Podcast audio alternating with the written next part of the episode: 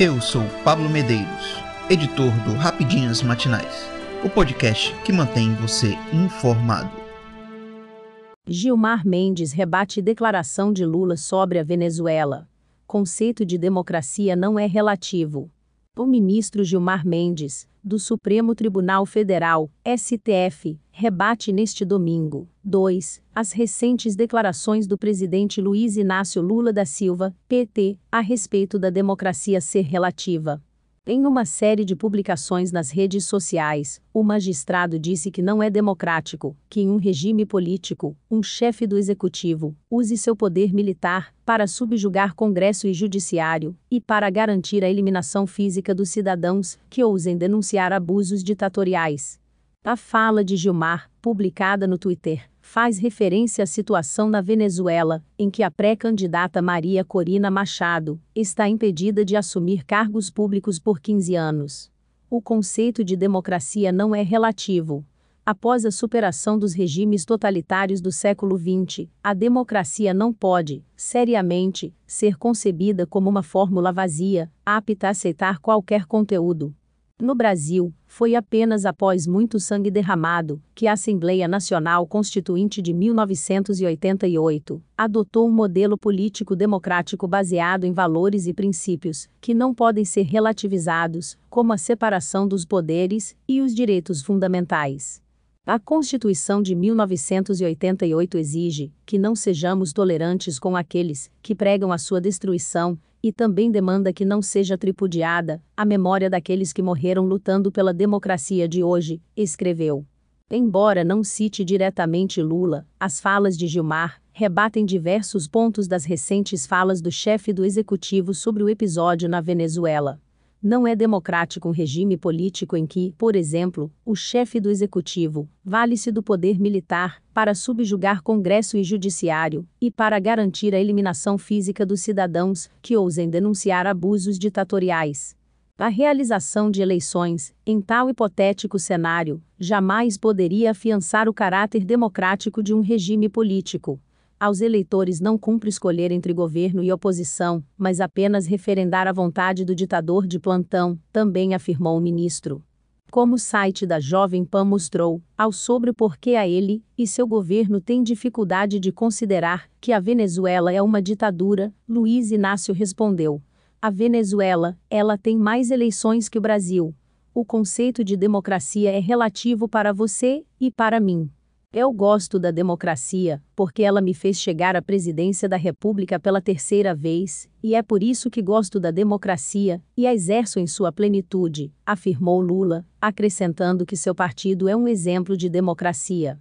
Com o objetivo de se distanciar das críticas contra a Venezuela, o petista disse: O que não está certo é a interferência de um país dentro de outro. Menino sobrevive a uma queda de tirolesa no México. Um menino de 6 anos sobreviveu à queda de tirolesa no México. A criança caiu de uma altura de 12 metros e sobreviveu sem ferimentos. De acordo com a imprensa local, o menino caiu em um lago, dentro de um parque de diversões, após o instrumento que deveria mantê-lo preso quebrar. Uma pessoa filmou o acidente. A gravação é do dia 25 de junho. Um adulto acompanhava o menino quando ele caiu. O Parque Fundidor anunciou a suspensão de todas as atrações após o acidente e que abriu uma investigação para apurar as causas. Entre as atrações, também há a descida de rapel. Na tirolesa, é preciso ter mais de cinco anos para se aventurar. No primeiro jogo sem Luiz Castro, Botafogo vence clássico contra o Vasco e se mantém na liderança. O Botafogo segue mais líder do que nunca, na 13ª rodada e dias após perder o técnico Luiz Castro, o Glorioso fez bom jogo contra o Vasco, venceu por 2 a 0 e se manteve na liderança do Brasileirão. São 33 pontos, 7 de vantagem para o vice-grêmio. Os gols no Newton Santos só saíram no segundo tempo.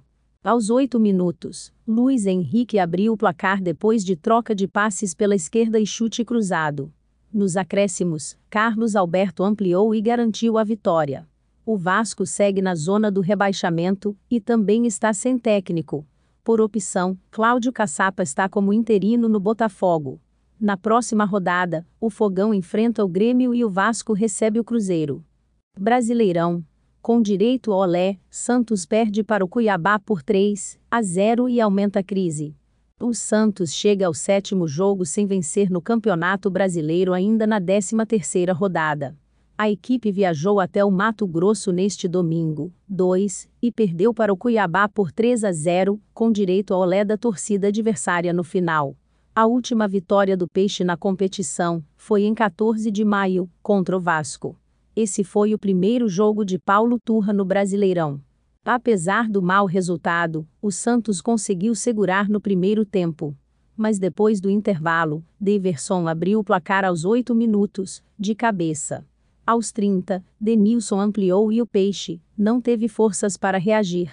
Ainda deu tempo de Riquelme marcar um golaço aos 41 minutos e fechar o placar em 3 a 0.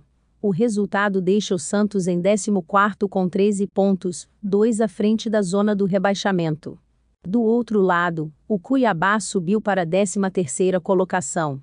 Na próxima rodada, o Dourado recebe Bahia e o Santos enfrenta o Goiás, na Vila Belmiro, sem torcida. Eu sou Pablo Medeiros e este foi o Rapidinhas Matinais, o podcast que deixa você informado. Até mais.